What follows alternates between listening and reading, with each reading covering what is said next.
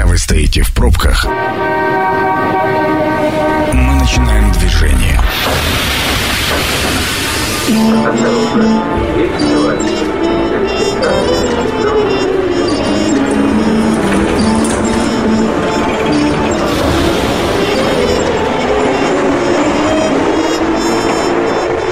Метро. Главные темы Красноярска. Добрый вечер, главный город Красноярск, 102,8 FM в эфире, э, программа «Метро».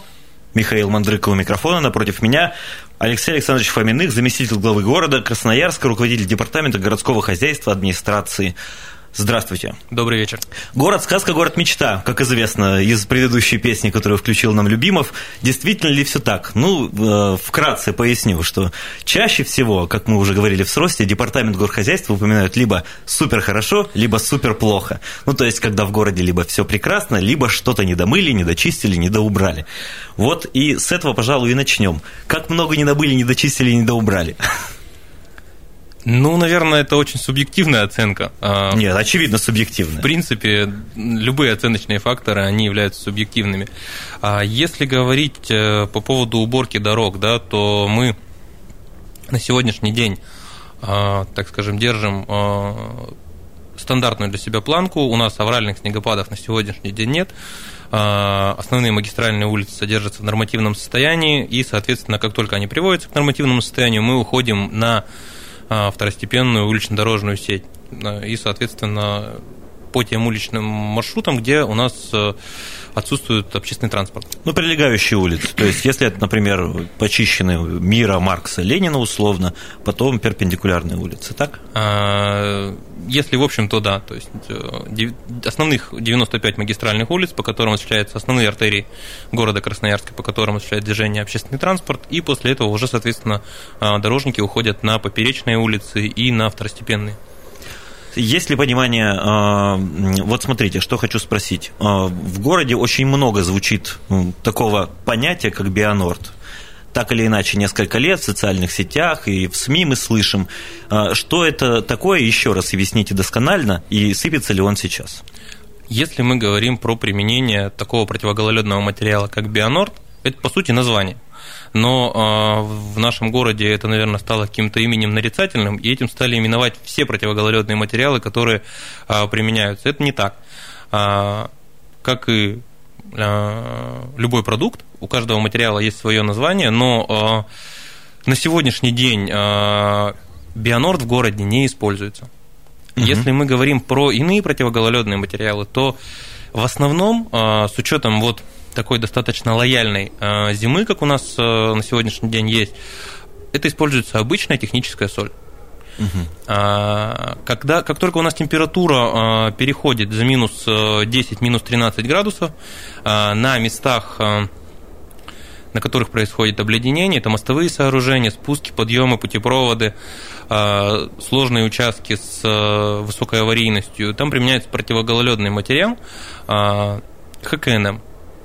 Что это такое? Это название, это химический состав, который а, прошел испытание а, СФУ лаборатории, который имеет единую гранулу, то есть согласно рекомен... ну, заключению СФУ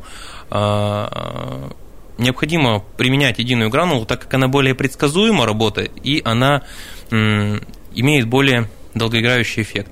В принципе, мы в этом убедились полностью. Да, возможно, при экстремально низких э, температурах э, мы используем пескосоляную смесь, потому что, ну, в принципе, никакие противогололедные материалы при минус 43-45 градусов, они, в принципе, не работают.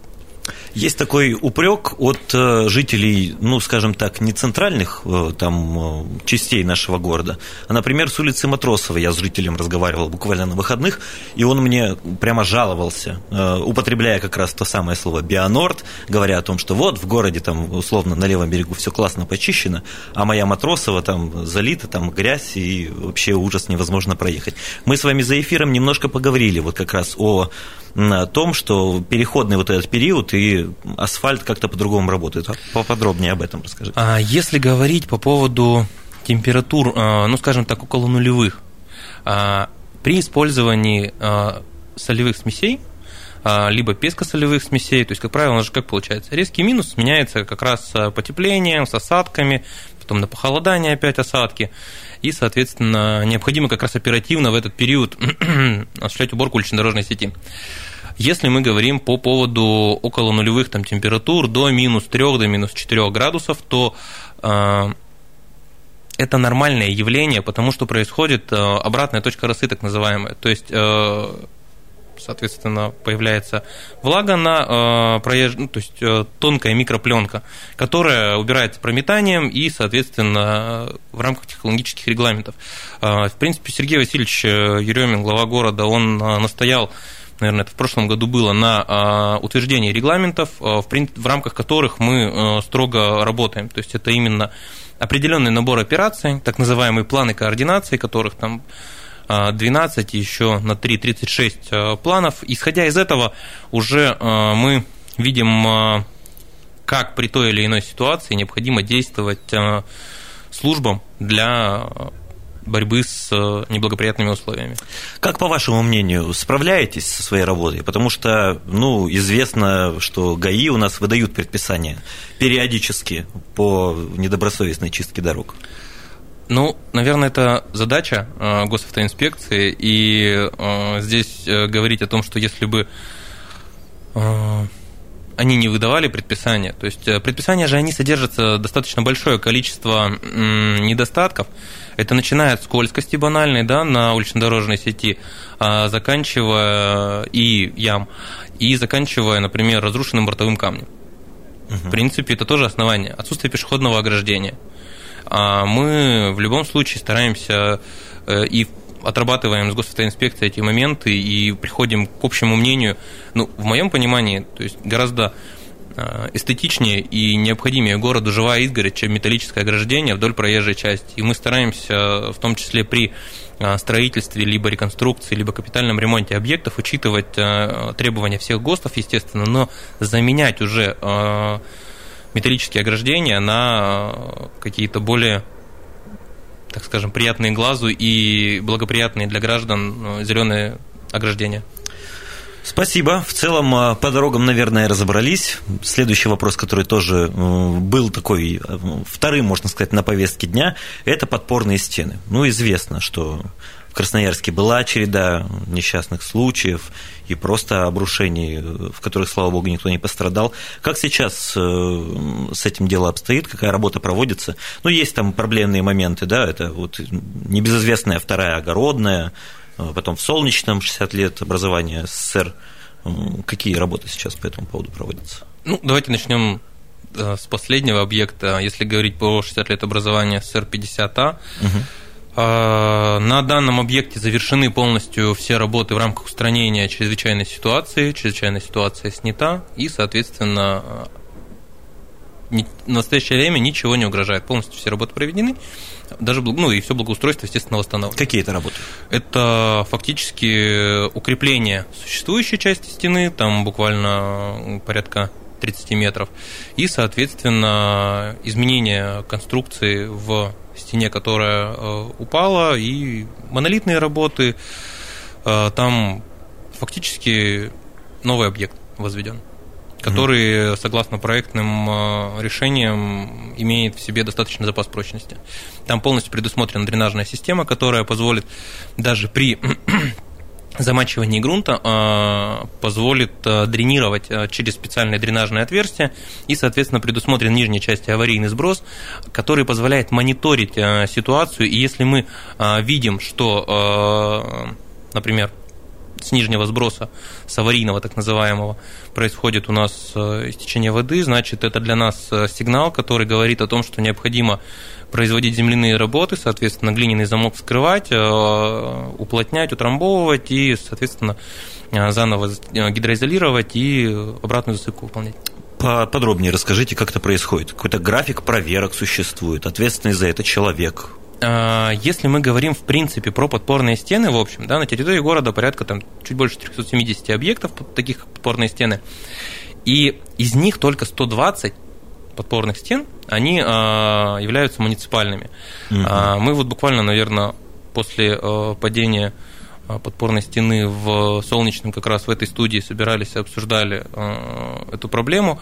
И тогда я говорил о том, что действительно объектов гораздо больше, то есть 372 это опять же, которые выявлены а сколько находится на частных земельных участках, сколько построят строители а, как объекты благоустройства в этом году, ну, к сожалению, никто сказать не может, потому что это не проектные вещи.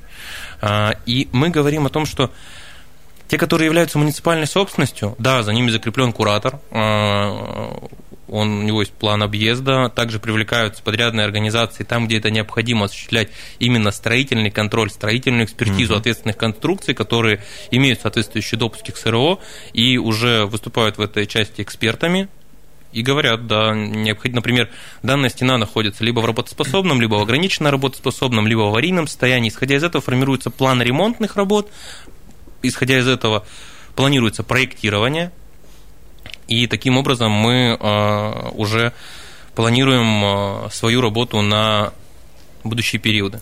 Давайте от общего к частному. Ну вот, э, условно, я житель там советского района города Красноярска, и я вижу, что рядом со мной а, находится стена, которая, по моему мнению, не экспертному ни в коем случае, ну, там представляет какую-либо угрозу. Как мне нужно действовать, как отреагировать? А, Мы ну... просто дадим нашим слушателям понять, что нужно сделать, потому что весна не за горами. Да, конечно. А для начала, в любом случае, если это подпорная стена, а, которая находится, по вашему мнению, представляет угрозу какую-то, необходимо обратиться в службу 205. А, служба 205 уже диспетчерская служба, которая а, соответственно, передает э, в службу информацию, это и управление дорог, это и департамент городского хозяйства, если, соответственно, это территория управляющей компании, перейдут в управляющую компанию, исходя из зоны ответственности, они уже а, перейдут по компетенции тем людям, которые а, должны решать эту проблему. Ну, в целом все ясно. Вернемся к следующей, э, тоже теме, которая так или иначе волновала э, горожан перед тем, ну, в тот момент, когда я готовился к эфиру. Благоустройство городских кладбищ. Тоже тема такая щепетильная непонятная ситуация пока с БДЛКом. То, говорят, его закрывают, то расширяют. Ну вот и судя из новостей, которые слышатся то тут, то там, разъясните, пожалуйста, что у нас БДЛК функционирует, продолжает? А, БДЛК функционирует. Это на сегодняшний день действующее кладбище, на котором существуют плановые сектора захоронений. А, провели большую работу по его увеличению. То есть э, в настоящее время это действующее кладбище, которое а, функционирует. Более того, мы та аллея почетных захоронений, которая существовала ранее, она, к сожалению, к большому заполнилась, а, потому что, в принципе, тема кладбищ, наверное, это такая достаточно непозитивная тема. И был разработан проект, на э, благоустройство новой аллеи почетных захоронений. Угу. На протяжении трех лет мы уже данный проект реализуем, и, соответственно, в этом году будем продолжать и увеличивать э, именно аллею почетных захоронений. Но сейчас в городе Красноярске где у нас еще хоронят? На Шинном? Нет, Бадалык. Только Бадалык. Да, Бадалык либо, то есть на самом деле в городе Красноярске хоронят э, на всех кладбищах, но если мы говорим про совершенно новые захоронения, то есть э, если, э, во-первых, есть же различные варианты для, ну, скажем, решение данного ну, вопроса. Ну, под захоронение. Да, под захоронение, угу. да. Либо если это есть а, так, семейные захоронения, если зарезервированы места. То есть это не составляет а, ну, никакой сложности здесь в захоронении на других. Но именно плановые сектора захоронений, да, это кладбище Бадалык. Не буду спрашивать при, при крематории, иначе это у нас отдельно затянется и по поводу колумбария и так далее. Очередная тема, опять же, туда же, в, в горхозяйство, бездомные собаки. На слуху сейчас эта тема в связи с случаем в Забайкале. На это много уже сказано. Разные эксперты высказывают как за кардинальные меры борьбы с собаками, так и работа в прежнем режиме в городе Красноярске. Но про Красноярск я пока не слышал таких особо критичных замечаний по этой теме. Как сейчас дело обстоит, как проводится работа, появляются ли? А, ну, собаки никуда не, не делись.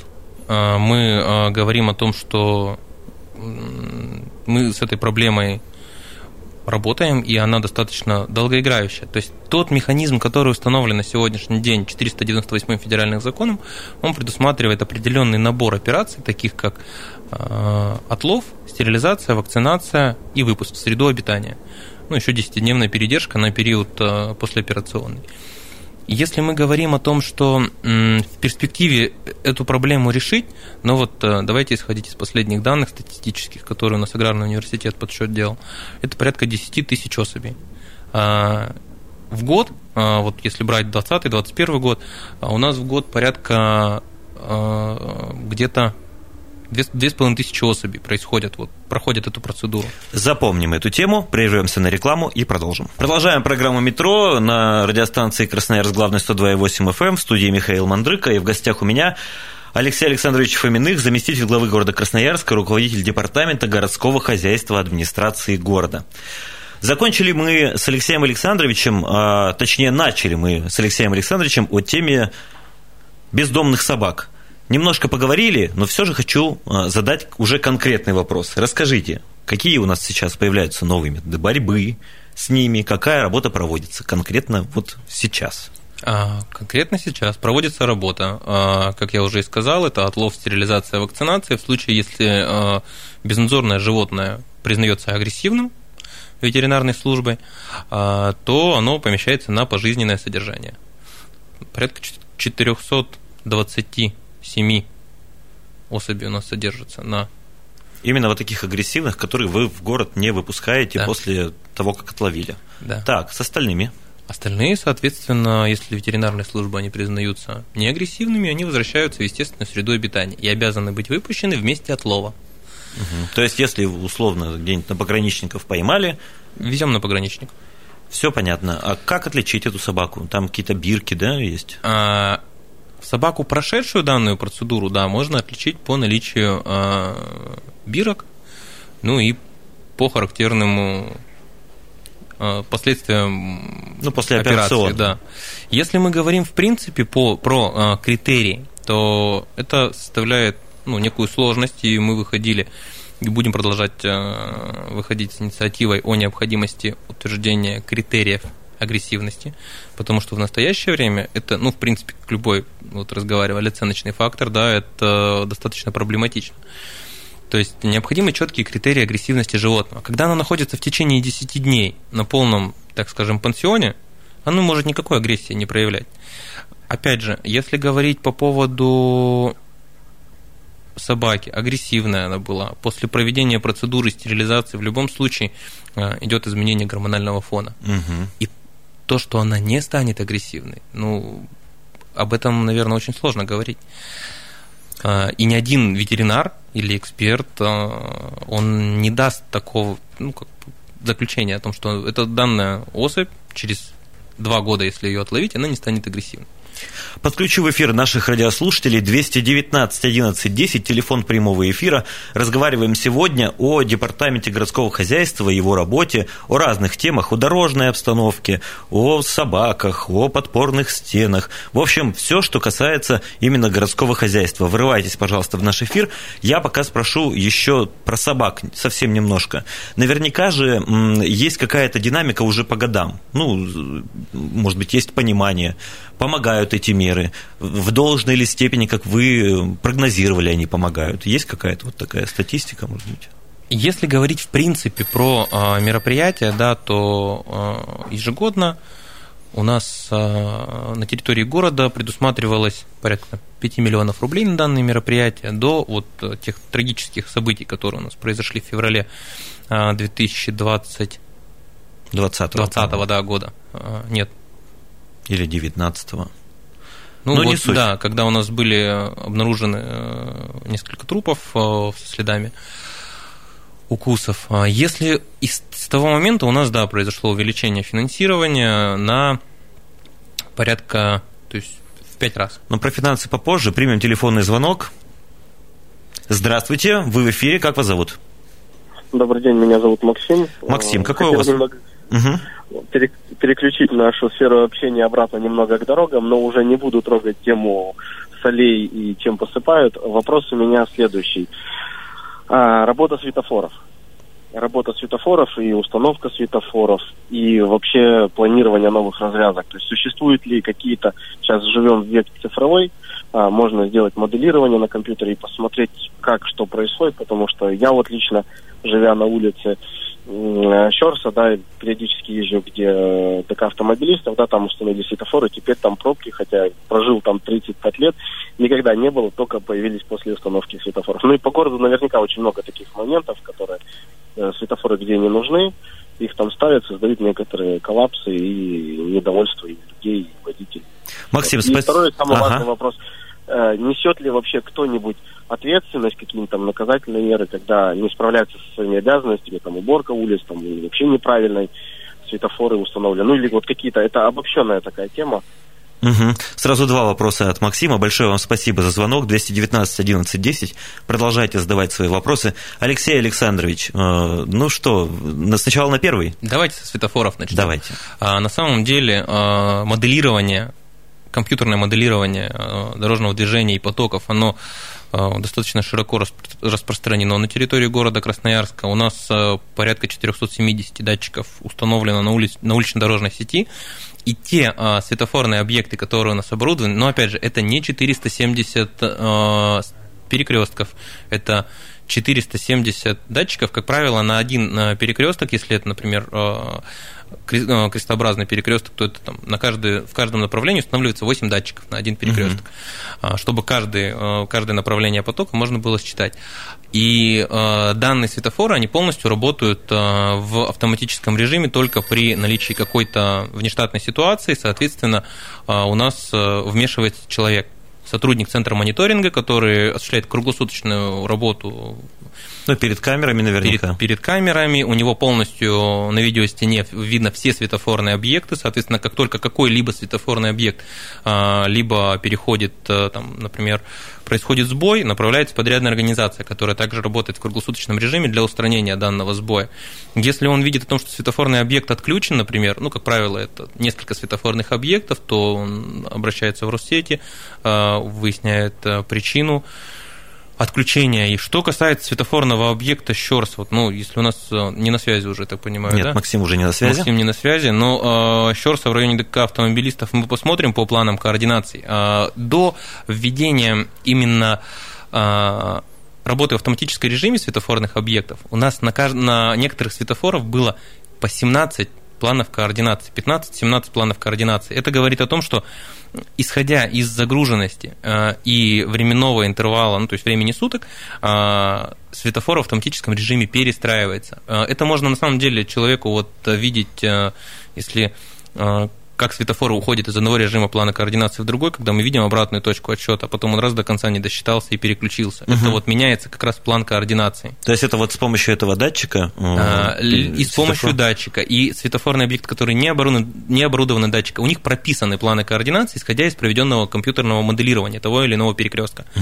Сейчас э, у нас на связи есть еще один телефонный звонок. Мы попросим человека повисеть еще одну минутку и на второй вопрос ответим. Про ответственность, да, а, конечно. То есть здесь, э, что касается применения мер ответственности, у нас, э, в принципе, э, достаточно распространенный этот метод, и Сергей Васильевич Еремин достаточно часто его применяет а, к нам, соответственно, мы применяем его к своим ну, то есть это как внутренний контроль, так и внешний, в том числе с помощью ГАИ там, и так далее, да? Я а нет, ну как бы это же очень ну, визуально видно, как, как убрана улица или не убрана улица, и, соответственно, при отсутствии там какого-то контроля или надзора, ну, привлекаются к дисциплинарной ответственности соответствующие ответственные лица. Это и руководители муниципальных предприятий, это и сотрудники департамента городского хозяйства. Секреты будете открывать, сколько народу оштрафовали? А, за ну, год? Ну, например, вот за, это, за эту зиму. А, за эту зиму три выговора точно было. Ну. Это вот так, вот то, что в памяти сразу всплыло. На вскидку. Хорошо, спасибо, что дождались. 219 11 10, здравствуйте, вы в прямом эфире, слушаем ваш вопрос. Здравствуйте, меня зовут Игорь, отец двоих детей. Так, Игорь. А, вопрос, да, вопрос такой. Вот ваш гость а, уже говорил о том, что достаточно сложно определить а, агрессию собаки, да, насколько она агрессивна. А, это может зависеть от различных факторов. На самом деле тут для специалиста э, вопрос не сильно, не сильно сложный, и любой специалист, работающий с животными, понимает, что агрессия, она, как правило, если животное здорово, она обоснована. То есть если зверя только поймали, понятно, что никто не должен определять в этот момент, агрессивен он или нет. То есть когда животное одно, в этом проблем нет. Мы с вами знаем, что когда собаки нападают, э, в том числе на наших детей, они нападают в стаях. И вопрос звучит так. А существует ли в целом мире, ну или хотя бы в Красноярске специалист, который по одной особи может определить, будет ли она агрессивной или опасной, когда она находится в стае? Интересный вопрос, спасибо, Игорь. Не знаю, насколько Алексей Александрович готов компетентно на это ответить. Э, Наверное, давайте начнем с того, что ветеринары имеют специальные познания в этом вопросе и, соответственно, определяют э, агрессивно либо неагрессивно животное не э, в естественной среде обитания. Нет возможности э, каждой особи или каждой стаи представить по ветеринару, который будет там, изучать их, повадки, поведение и мониторить в течение какого-то определенного времени. Поэтому Конечно, все данные исследования, они проходят э, на территории уже от, после отлова в приюте. Вот как раз по поводу приюта хочу спросить. Вы сказали, более 400 собак сейчас содержится. А хватает ли мест? То есть, может быть, и собака там а, агрессивно, не агрессивно, но ее просто поместить уже некуда. Как вот с этим дело обстоит? Нет, такого нет. В любом случае, постоянно подрядными организациями увеличивается количество мест в приютах, и здесь всяческим образом... Что-то новое строить. Готовы. Ну, а, помещения это позволяют, а, в принципе, у всех подрядчиков. А, а именно вольеры, да, они приобретают и строят новые. Вопрос, опять же, про собак. Мы так не договорили про эту тему, да. про собак. Вернемся к ней. И тем более, что Игорь нам как раз этот вопрос задал. Есть ли человек? Да не в человеке. Вопрос же в том, а, есть ли какая-то статистика, а, мы можем ли отследить, что собак действительно стало меньше, там ваша работа действительно принесла результат. Исходя из тех полномочий, которые э, переданы городу Красноярску, у нас, к сожалению, изучение численности и мониторинг численности не предусмотрен. В этом году у нас данный, в том числе вопрос, поддержали депутаты Красноярского городского совета депутатов, и исходя из этого мы вот сейчас как раз прорабатываем вопрос, кто бы мог нам такую услугу оказать. Именно про отслеживание количества, про, про динамику. Про текущий мониторинг численности. То есть мы понимаем, какую работу мы провели за предыдущий период, а вот сколько на сегодняшний день, вот это достаточно масштабная работа, которую необходимо провести. 219 11 10, еще успеваем пару звонков принять. Здравствуйте, вы в эфире, ваш вопрос, пожалуйста. Здравствуйте, меня Сергей зовут. Угу. Хотел бы уточнить такой вопрос. Про светофоры говорили. Вот живу в Красноярске уже больше 10 лет. И вот, насколько знаю, всегда есть э, проблема с перекрестком Октябрьская взлетная, ну, зенит остановка. Так, да, действительно, вот там ежед... частенько ежедневные, бывает. Ежедневные пробки тянутся по несколько километров, они начиная там от Тельмана. И почему-то после проезжает и перекресток, начинается более свободное движение. Почему там до сих пор вот никак его не настроят так, чтобы люди не стояли по несколько часов? Позвольте уточняющий. Вы считаете, что там светофор, да, виноват? В, ну, в том числе светофор виноват? В основном, я считаю, что да. Ну, вот такое мнение от Сергея Алексея Александровича. А, ну, Сергей, спасибо за мнение, наверное, но если изучать конкретно данный а, перекресток с учетом того, что там происходит а, порядка семи фаз, э, ну, семи направлений движения по данному светофору, то говорить о том, что э, виноват исключительно светофор, ну, с моей точки зрения, не приходится, потому как какими бы ни были умными наши светофоры, какое бы программное обеспечение мы ни ставили, как бы мы ни мониторили, проблема и уменьшение, улучшение дорожной ситуации на территории города, светофоры влияют порядка 15-20%. Угу. А проблему вообще пробок на территории э, города из заторовых ситуаций можно увеличить, улучшить лишь одним способом – это увеличение площади улично-дорожной сети. То есть расширение, реконструкция, Совершенно верно. дороги. Но не всегда существующая застройка позволяет нам это сделать. И говоря о том, что да, можно увеличить, например, э, настроить работу светофора, что здесь не будет пробки. Или, или построить развязку, которая позволит здесь двигаться, да, но пробка будет там через 50, 70, 100 метров, 200 метров. Почему я говорю, что только плотность улично-дорожной сети и площадь для движения позволяет э, уменьшить количество заторовых ситуаций. Ну вот в данном случае, например, с Октябрьской «Зенитом». Вот здесь в данном случае сделать? здесь... Э, Наверняка на контроле с большим красным вопросительным знаком. Тут перекресток ну, стоит. Я повторюсь, наверное, здесь э, если говорить про данный перекресток, то ну, давайте обратим внимание на то, что улица партизана Железняка, когда с металлургов мы выезжаем, она стоит. И как только начинаем, если вот выпускать улицу Октябрьскую, она встает еще больше. И здесь именно происходит баланс э, интересов всех. Э, хорошо, давайте выпустим полностью партизана Железняка, выпустим металлургов. И взлетка встанет. Взлетка встанет. Угу. С перьев не выйдет никто. Э, и поэтому здесь достаточно Почему здесь и подбираются планы координации, которые, исходя из той или иной ситуации, они максимально стараются учитывать интересы всех участников дорожного движения. И про пешеходов забывать не стоит. Ну, да, тема животрепещущая, обсуждать можно долго, но у нас буквально пара минут осталось, чтобы обсудить тему приятную. Что там с городским благоустройством? Э, есть ли у нас э, уже какие-то планы, и как э, слушатели наши или просто жители Красноярска могут повлиять на планы там, строительства благоустройства? Буквально коротко.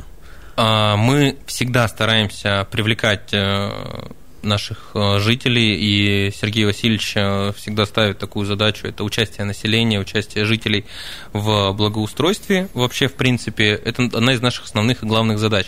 Э, это инициативное бюджетирование. Жители вправе, ну, то есть мы, наоборот, стимулируем их к тому, чтобы они объединялись в какие-то рабочие группы, создавали какие-то интересные проекты и приходили с, ним к нам, с ними к нам это и благоустройство дворовых территорий, где рейтинговое голосование, где чем интереснее проект, тем гораздо больше шансов получить э, деньги на благоустройство своего двора.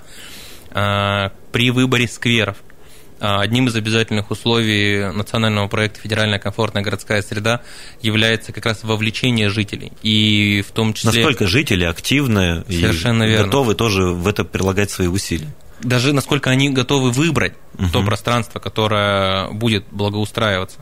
Поэтому здесь мы всегда за любые инициативы, и в том числе готовы рассматривать предложения жителей по и учитывать их мнение по даже по наполнению. Давайте дадим контакт, чтобы вас завалили красноярцы, которые хотят Департамент улучшить. городского хозяйства, отдел внешнего благоустройства, если это касается общественных территорий, если это касается дворовых территорий, то это жилищный отдел. Спасибо вам большое, Алексей Александрович. В гостях у меня был заместитель главы Красноярска, руководитель департамента городского хозяйства администрации города Алексей Александрович Фоминых. Программу «Метро» провел Михаил Мандрейко. Выпуск ее вы можете послушать на сайте 128.fm. Спасибо, услышимся. станция конечная.